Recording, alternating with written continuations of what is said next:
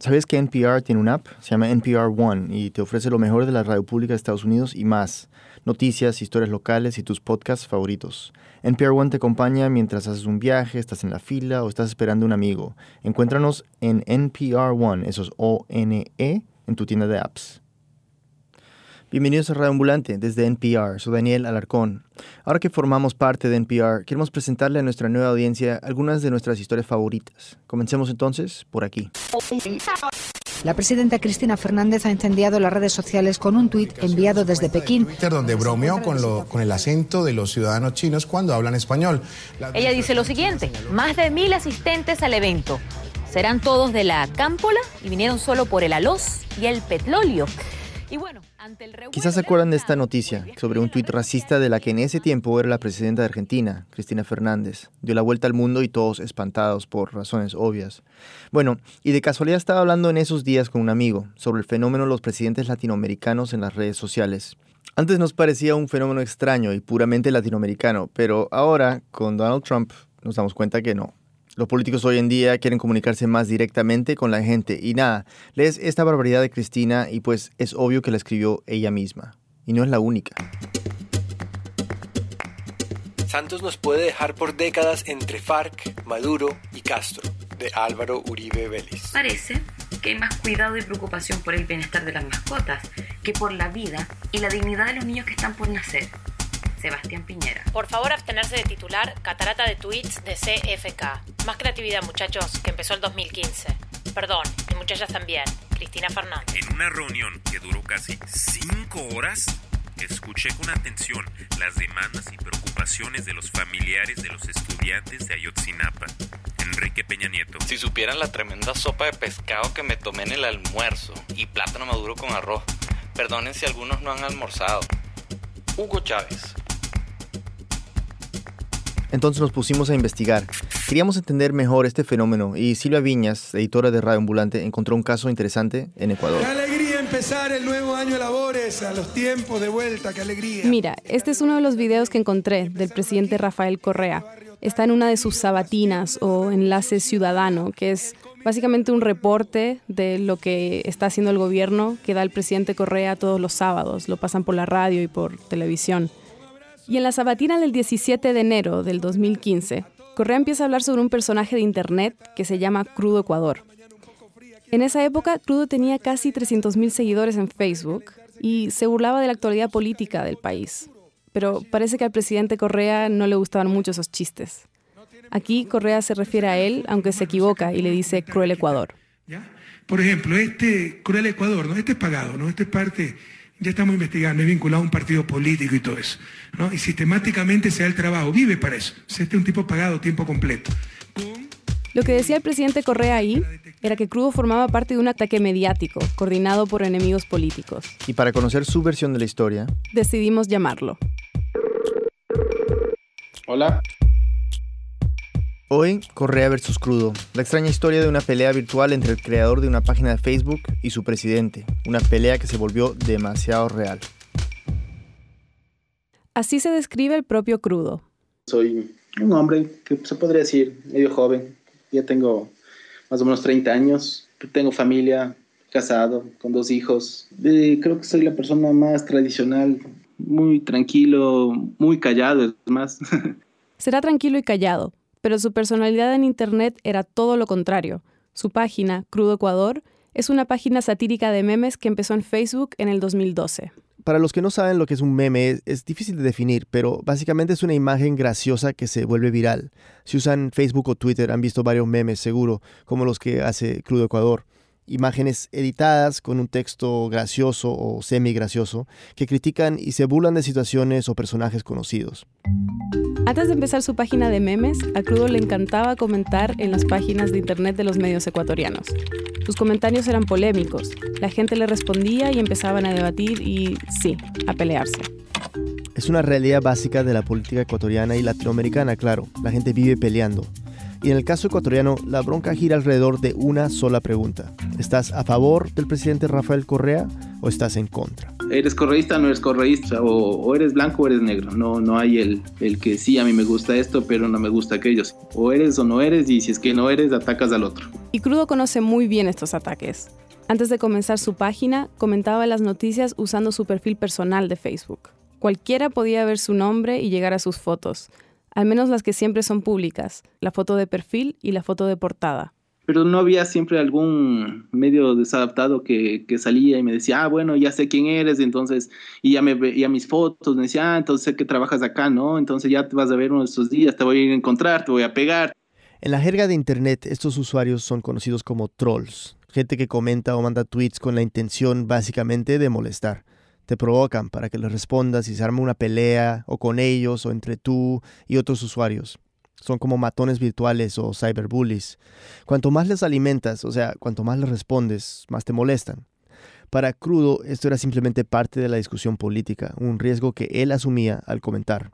Pero todo bien. Hasta que algo cambió en junio del 2013 cuando se aprobó una polémica ley de comunicación. Se aprobó el proyecto de ley de comunicación tras cuatro años de polémico e intenso debate al interior de la Asamblea Nacional. la iniciativa impulsada por el gobierno de Rafael Correa tiene como objetivo acabar con el que consideran un monopolio mediático al que acusan de ser utilizado por algunos sectores nacionales como un instrumento de abuso. La ley tiene varios puntos controversiales y es bastante compleja. Tiene más de 100 artículos. Los partidarios de la ley dicen que democratiza el espacio mediático y los críticos dicen exactamente lo opuesto, que es una ley mordaza que persigue a los periodistas. Y bueno, para los propósitos de nuestra historia, la ley también se refiere a los comentarios en las páginas web de noticias. Si alguien deja un comentario anónimo que difama a alguien, por ejemplo, ahora es el medio el responsable y puede meterse en problemas con el gobierno. Entonces, como nos cuenta Crudo, los periódicos, en lugar de coger y poner algún moderador, lo que hicieron es eh, más bien quitar esta sección y que la gente no pueda comentar en, el periódico. A Crudo le quitaron lo que más le gustaba, poder comentar. Decidió entonces que tenía que hacer algo. Entonces dije, bueno, voy a crearme mi propia página donde yo pueda comentar, dar mi opinión y lo voy a hacer de una manera diferente, con imágenes. Y para evitar exponerse como antes, decidió hacerla anónima. Y aquí se nota su formación en informática porque empezó armando toda una estrategia digital. Buscó un nombre fácil de recordar, vio si estaba disponible el dominio, el email, diseñó un logotipo y reservó el usuario en varias redes sociales. El primer día publicó unos 15 memes en la página recién creada de Facebook y así, el 28 de julio del 2012 nació Crudo Ecuador.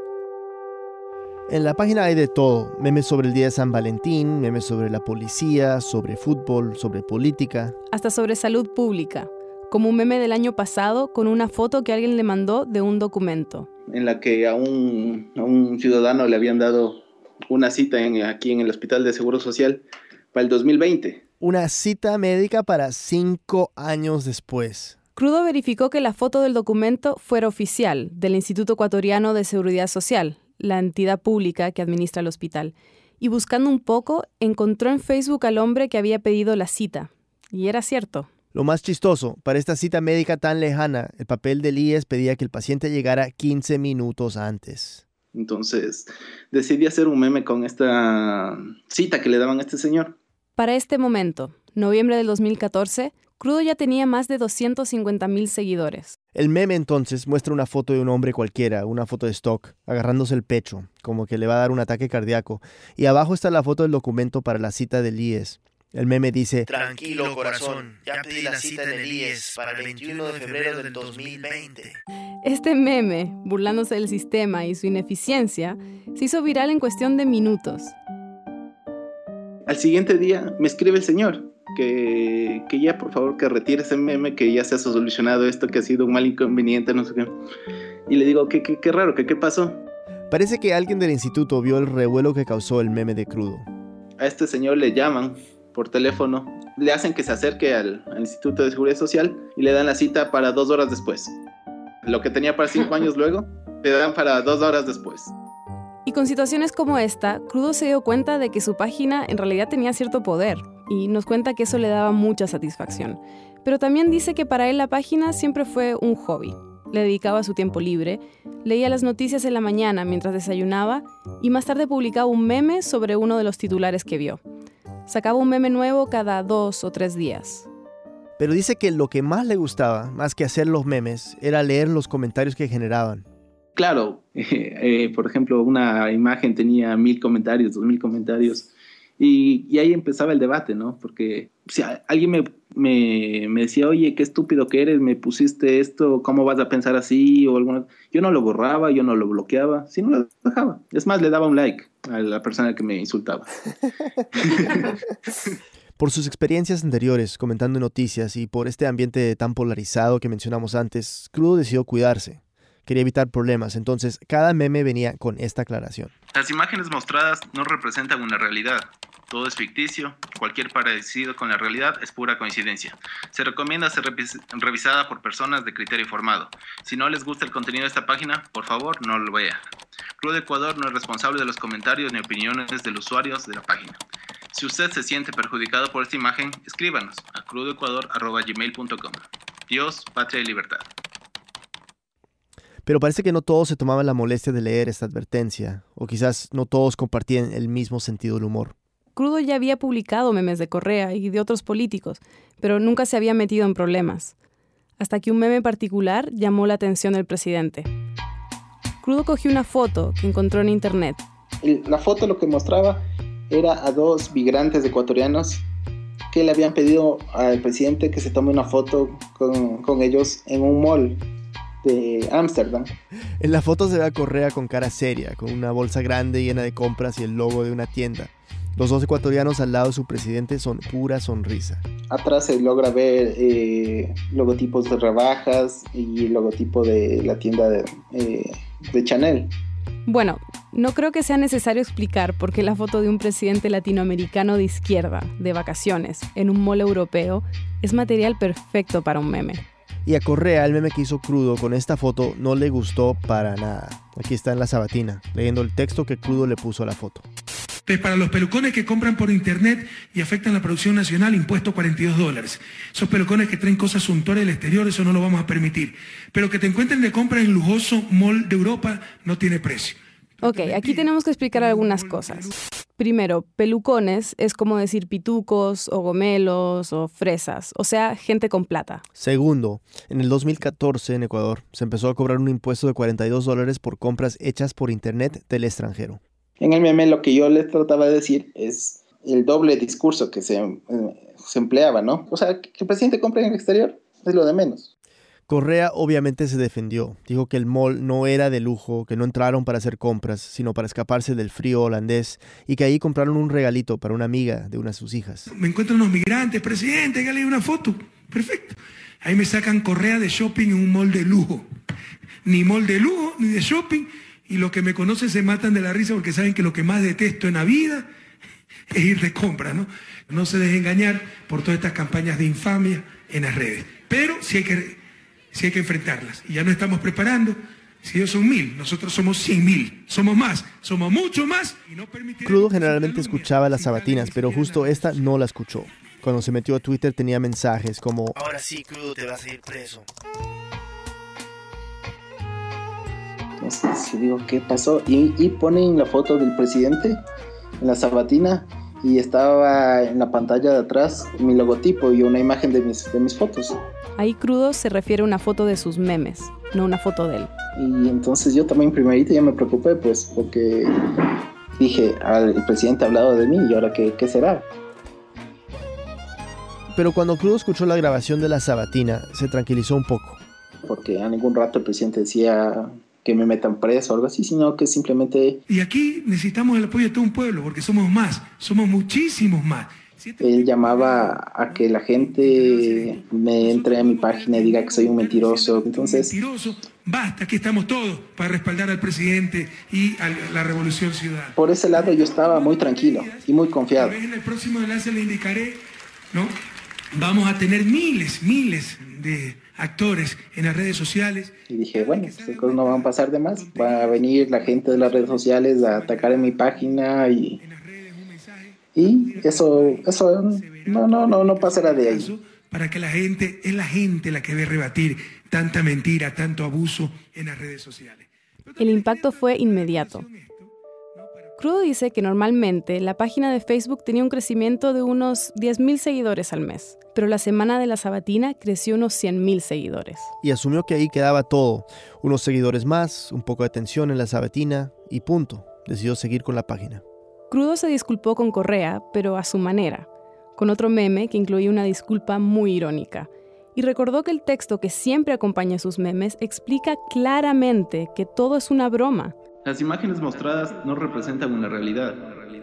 Que lo que dicen sus memes no es la realidad. ¿Cómo puede decir que yo le estoy mintiendo si yo mismo le estoy diciendo que estoy mintiendo? Entonces no, no, tenía, no tenía relación el que me acuse de que le estoy difamando. Durante esa semana la gente siguió comentando el tema en redes sociales. Crudo recibe amenazas de los que defendían a Correa, pero también mensajes de apoyo. Su caso había llamado la atención de los medios nacionales, pero Crudo pensaba que esa atención no iba a durar mucho y que, como suele pasar, el enfoque mediático pronto cambiaría a otra cosa. La mentira no es chiste. Pues solamente la verdad nos hará libre y no se puede insultar. Pero en la sabatina del 24 de enero, o sea, una semana después de la primera vez que lo nombra, Correa le da un jalón de orejas a unos tuiteros que lo habían insultado, pero esta vez muestra sus fotos y su información personal, como dónde viven. 22 años vive en Guayaquil. Veamos qué tuit mandó al presidente de la República. Su edad y su nombre completo. Sigamos, identificamos otro tuitero. Este lo hizo con varios. Y después de esto, el presidente le dedica más tiempo a crudo. Vamos a ver a este angelito que hace ironía, sátira y Correa no aguanta nos, quieren confundir, difamar, infamar, mentir con sátira, etc. Campaña de desprestigio sistemática con sátira, con ironía. No, compañero, no nos van a engañar, no somos tan idiotas para eso. El presidente de nuevo habla sobre el meme con la foto suya en el mall de Ámsterdam y vuelve a decir que es mentira y una difamación. Pero esta vez es más directo y llama a los ciudadanos a identificar quién es la persona que está detrás de Crudo Ecuador. Vamos a identificar a esta persona para ver si es tan jocoso cuando todo el mundo sepa eh, quién es. Ya tenemos nuestra ley de comunicación, no es solo el gobierno, el presidente, cada uno de ustedes que puede defender la verdad, puede defender el honor, la dignidad de las personas. Vamos a ver si cuando encontremos el nombre de esta persona sigue siendo tan jocoso o es un simple cobarde que se esconde en el anonimato para insultar y defogar sus odios. Somos más somos muchísimo más. Y aquí vamos a mandar los honestos, no unos cuantos sinvergüenzas.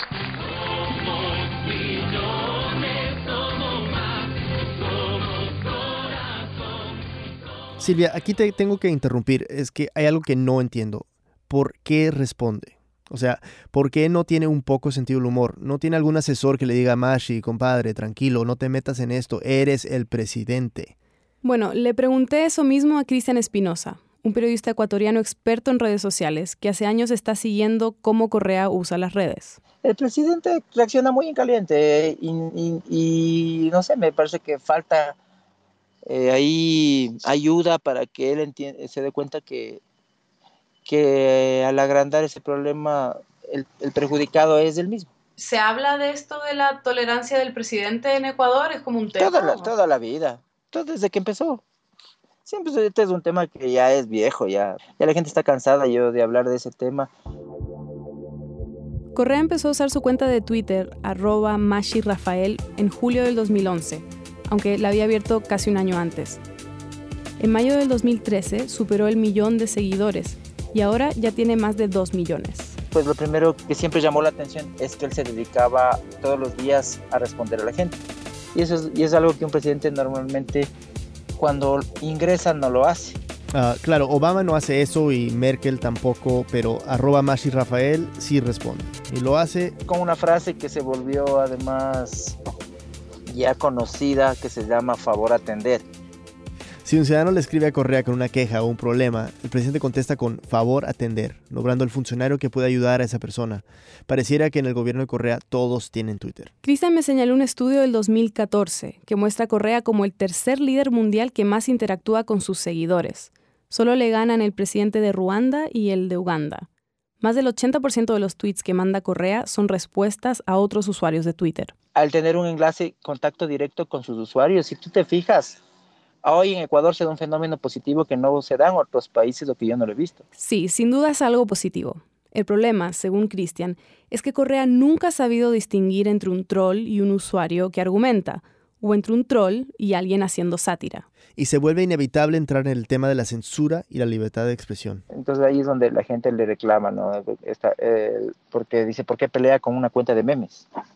Entonces pedir que lo desenmascaren es agrandar el problema, es hacer creer que se le está censurando, es darle, es darle alas a la oposición. Y eso fue efectivamente lo que, lo que ocurrió.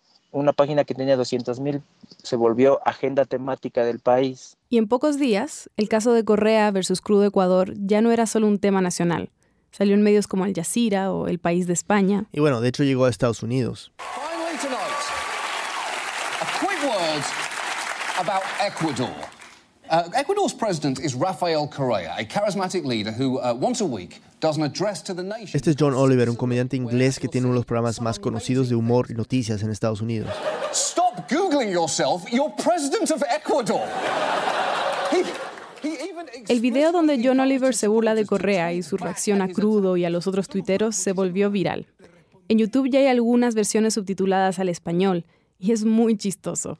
Pero, oh gran sorpresa, a Correa no le hizo mucha gracia y le respondió a Oliver con varios tweets en los que decía cosas como Asunto John Oliver, demasiado ruido para tan pocas nueces, esos talk shows gringos son más antipáticos que un diurético y comediante inglés es poco menos que un oxímoron. Y otro tweet Están haciendo famoso a quien probablemente cree que la capital de Ecuador es Kuala Lumpur.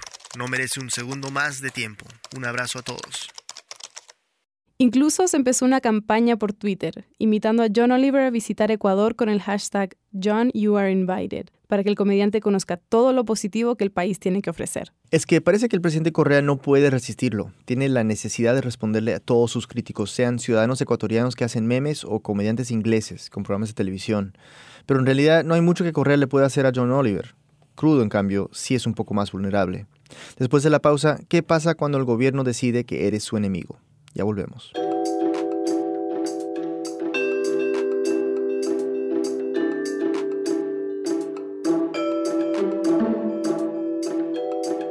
Gracias por escuchar Radio Ambulante. Antes de volver a nuestra historia, les quiero contar de otro podcast de NPR, de música, que se llama Alt.latino. Lo presenta Félix Contreras y Félix sirve de guía en el mundo de la cultura y las artes latinas. Se trata de una forma alternativa de abordar a la música tradicional, de entrevistas con íconos culturales como Rita Moreno y Carlos Santana, pero también con artistas más del momento, como Calle 13 o el autor Juno Díaz.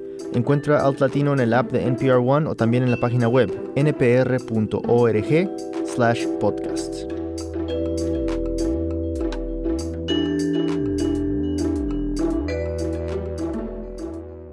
Están escuchando Radio Ambulantes o Daniel Alarcón. Y yo soy Silvia Viñas. Hoy estamos hablando sobre una guerra virtual entre un ciudadano anónimo, cuyo apodo era Crudo Ecuador, y su presidente, Rafael Correa. Mientras pasaba todo esto de John Oliver, los simpatizantes de Correa, tal como él les había pedido, se estaban movilizando para identificar quién era la persona detrás de Crudo Ecuador. Sí, y Crudo empezó a recibir más amenazas de las que ya estaba acostumbrado, de que lo iban a encontrar, de que iban a ir por su familia, pero para entender lo que pasó después, tenemos que retroceder un poco.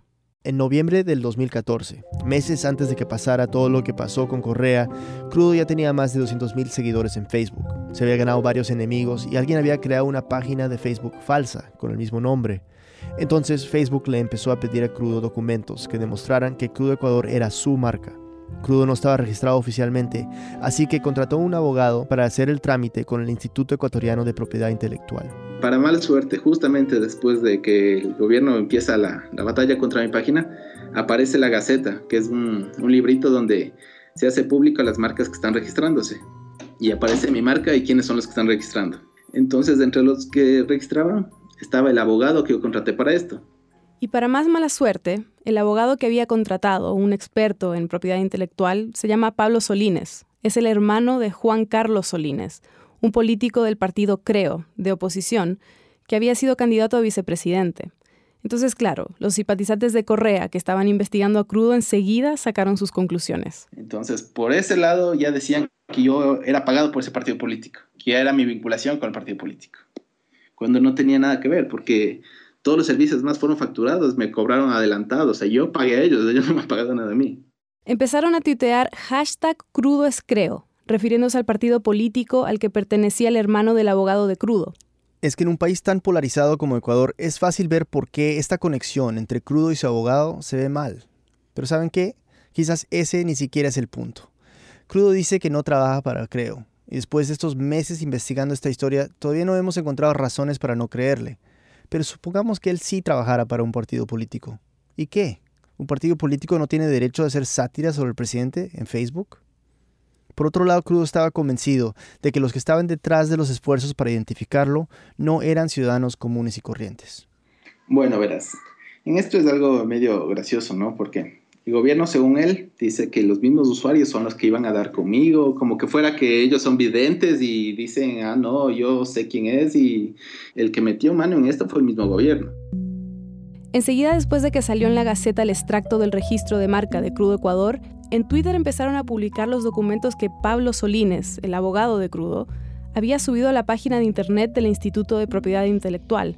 Los empezó a publicar una cuenta anónima de Twitter que se llama arroba una cuenta claramente pro gobierno. Entonces ahí están teléfonos míos, dirección, número de cédula y cosas así. Entonces después con eh, después empiezan a publicar información de registro civil, eh, nombres de padres, mamá, eh, ya, ahí ya fue que empezaron a violar mis derechos, ¿no? Y llegaron a toda esta información, a pesar de que Crudo había registrado la marca bajo el nombre de su esposa, no el suyo. Traté de hablar con algún funcionario del gobierno para que nos diera su versión de todo lo que había pasado con Crudo, pero solo conseguí que Fernando Alvarado, que es el secretario nacional de comunicación, me contestara algunas preguntas por email. Cuando le pregunté qué dice el gobierno ante esta acusación de que estuvo de alguna manera involucrado en esta especie de cacería para ver quién estaba detrás de Crudo Ecuador, Alvarado me contestó con una sola palabra. Falso. No sabemos cómo llegaron a esa información que estaba registrada en el Instituto de Propiedad Intelectual. Para saberlo el gobierno tendría que hacer una investigación, pero hablé con el abogado que Crudo contrató para hacer el trámite, Pablo Solines. Me dijo que para él lo más grave y preocupante de todo esto es que solamente él y el Instituto de Propiedad Intelectual tienen acceso a los documentos que él mismo subió a la página. Los subió bajo un usuario y contraseña que solo él conoce. Pero no solo publicaron su información personal, también publicaron una foto de crudo y no fue una foto que hayan podido bajar de su perfil de Facebook o algo así. Era algo un poco más macabro. Irónicamente o quizás a propósito, es una foto en un centro comercial. Entonces, ahí se nota que me han estado siguiendo para tomar una foto.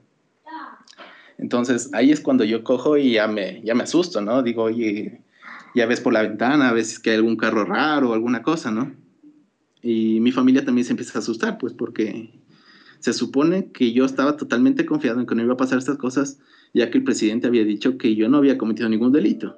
Después de esto, Cruz decidió salir de la ciudad con su familia, para alejarse de todo. Y le seguían llegando amenazas por Twitter, pero también mensajes de personas que lo apoyaban, usuarios de Internet indignados por todo lo que estaba pasando. Hasta que al mediodía del 19 de febrero, un mes después de que el presidente Correa mencionó a Crudo por primera vez en su sabatina, y timbra el, el guardia del conjunto donde estábamos y dicen que hay un ramo de flores. Un ramo de flores muy grande y una carta dirigida a Crudo, pero con su nombre verdadero, su nombre legal.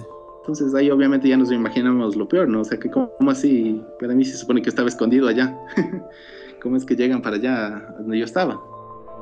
La carta que acompañaba las flores menciona a la esposa de Crudo con nombre y apellidos y a sus dos hijos también. Le pedimos a Crudo que nos la leyera. Con satisfacción, tengo que confesar que es para mí un gusto que se encuentre en la querida provincia del Guayas disfrutando de sus merecidas vacaciones, lo que traerá un momento de relajación que significa un paréntesis en su tanto estrés que exigen sus, mm, entre, entre comillas y negrilla, me ponían no tan acertadas actividades. Después decía, créame que siempre contará con nuestro interés y atención mientras dure su valentía. Atentamente y me ponían el logo de la página de Club Ecuador. Unas horas después, Crudo publicó una foto de la carta y de las flores, y luego una imagen con un fondo negro, con las letras en blanco y amarillo que dicen Señor Presidente, hashtag Usted ganó. Y ese día hizo su última publicación en la página de Crudo Ecuador. Crudo fue a la fiscalía para hacer una denuncia, pero no se la aceptaron. Le dijeron que el ramo y la carta no eran amenazantes. Dos días después, el 21 de febrero, Correa mencionó a Crudo por última vez en su sabatina. Lamento si por ahí ha habido un exceso, lo rechazamos totalmente. ¿no?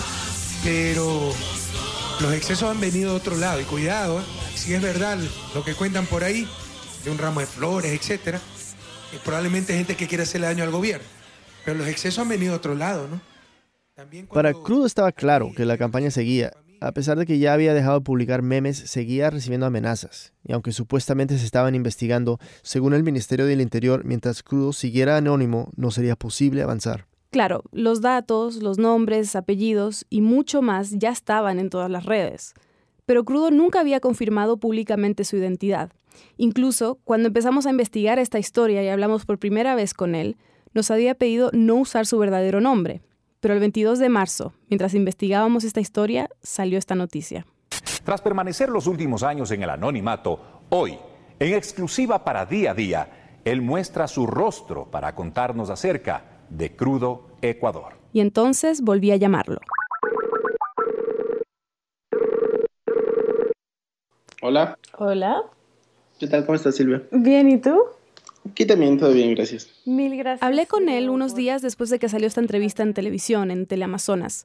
Queríamos saber por qué había decidido salir del anonimato, ya oficialmente. Una vez que yo ya decidí dejar la página ahí, eh, quieta, ya sin moverla, eh, no es que las cosas se terminaron ahí, porque seguían llegando mensajes eh, que amenazaban, decía pronto horas de nosotros, eh, creo que estás esperando que te llegue otro ramo, entonces ya, ya, ya empezaba a hostigar eso y es algo que, como te digo, las cosas ya estaban como, el daño ya estaba hecho, ¿no?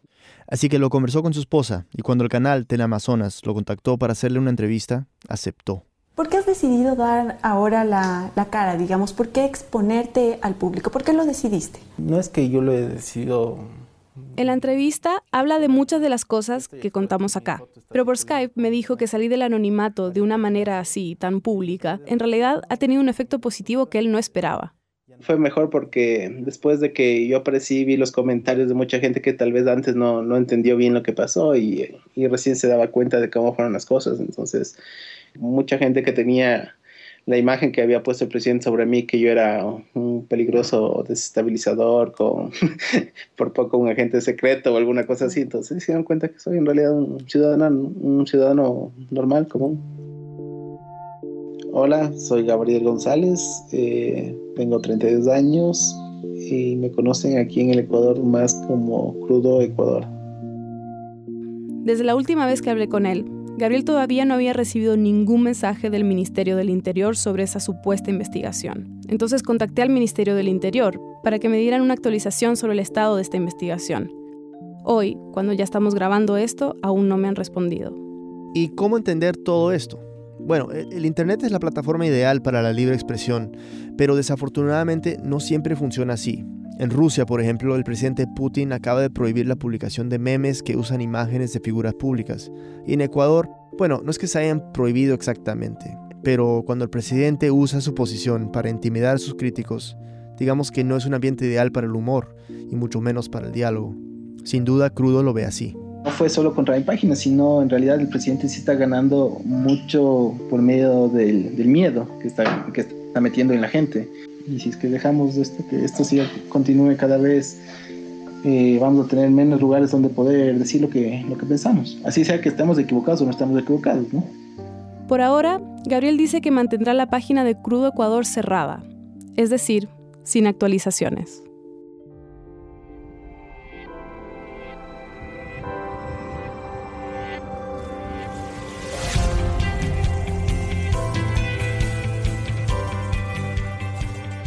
Silvia Viñas es editora de Radio. Esta historia fue editada entre Camila Segura, Martina Castro y yo, Daniel Alarcón. Queremos agradecer a los oyentes que nos mandaron sus grabaciones de tweets presidenciales. Gracias a Omar Alejandro Hernández, Rafael Zulbarán Castillo, Zulma Sierra, Santiago Soto Molina, Barba Riobo Tioso León, Fabián Sandoval Quispe y Esteban Duarte. El equipo Radio Ambulante incluye a Fe Martínez, Luis Treyes, Elsa Liliana Ulloa, Barbara Sahel y Carlos Rolando. Nuestros pasantes son Emiliano Rodríguez, Andrés Aspiri y Luis Fernando Vargas. Carolina Guerrero es la CEO. Conocen más sobre Radio Ambulante y sobre esta historia en nuestra página web radioambulante.org. Radio Ambulante cuenta las historias de América Latina. Soy Daniel Alarcón. Gracias por escuchar.